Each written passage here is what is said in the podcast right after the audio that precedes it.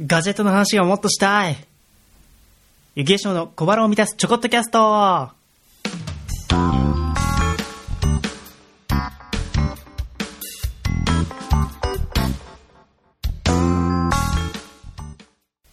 こんにちは、ゆきげしょうです。小腹を満たすちょこっとキャスト第6回配信でございます。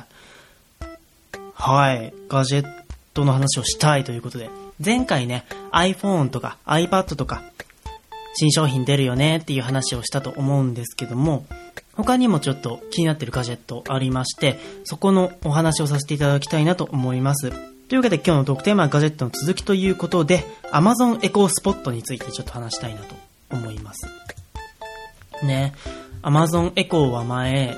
軽い気持ちオンエアラジオ本編でも取り上げたんですけど、Amazon エコーシリーズに新しい仲間、Amazon エコースポットっていうのが登場しました。今までの Amazon エコーシリーズとどう違うかというと、実は Amazon エコースポット、画面がつきました。スクリーン付きスマートスピーカーっていう感じで売り出されてるんですけども、今までのスマートスピーカーっていうのは、あの、円筒形の、本当にスピーカーだけ、マイクとスピーカーがついてるだけだったんですけども、エコースポットに関しては、携帯みたいに、スマホみたいにスクリーンがついてます。なんでね、声だけじゃなくて視覚的にも操作ができるということで、大変便利なんじゃないかなと思いました。でね、設定するときに従来の Amazon エコーは、スマホの画面見ながら声で操作して設定するっていう感じだったんですけども、エコースポットになったら、エコースポット自体の画面にも表示されるんで、だいぶね、その設定っていうのが簡単になるんじゃないかなと思います。で、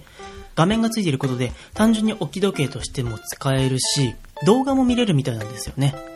だから IoT デバイスとしてだいぶ優秀なものに、さらなる優秀な進化を遂げたんじゃないかなと思います。でね、お値段の方もですね、エコーシリーズがエコードット、エコー、エコープラス、エコースポット、ニューエコーショーっていうのがあるんですけども、ニューエコーショーは、ちょっと今回は置いときまして、と安さの順番で言うと、エコードットが一番安くて、次にエコー、エコースポット、ニューエコープラスっていう感じになります。だから、単純に画面がついてないエコープラスよりも安いんですね。なので、お求めやすくなり、かつ操作性も格段にアップしたエコースポットっていうのをね、今度買ってもいいかなって思ってます。あとあれだ。スマートウォッチも欲しい。なんかいっぱいありますよね、スマートウォッチ。Apple Watch をはじめ、WatchOS を搭載したスマートウォッチ。まあね、僕、iPhone ユーザーなんで、それとリンクさせるなら Apple Watch が一番いいかなとは思うんですけども、ノキアとかね、かっこいいのも出てるんですよね。かっこよさを取るか、連携の強さを取るかっていうのは悩みどころですけども、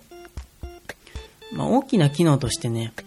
の心拍数とか歩数とか距離データ、カロリー、睡眠サイクルを測るとか、そういうのは変わんないんですけども、Apple Watch だと、あの、交通系の電子マネー使えるんですよね。それがめちゃくちゃ便利だと思ってて、スイカを腕時計につけられるってめちゃくちゃ楽ですよね、これ。今は iPhone7 でモバイルスイカも使ってるんですけども、やっぱ便利だなって思うんで、電子マネー、交通系 IC とか、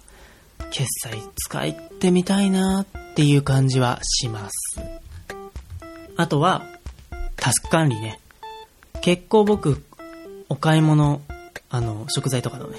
食材とかの方のお買い物行くんで、何買うかなっていうのスマホのリマインダーにチェックしてるんですよ。それを腕時計でできたら確かにスマホいちいち取り出さなくていいし、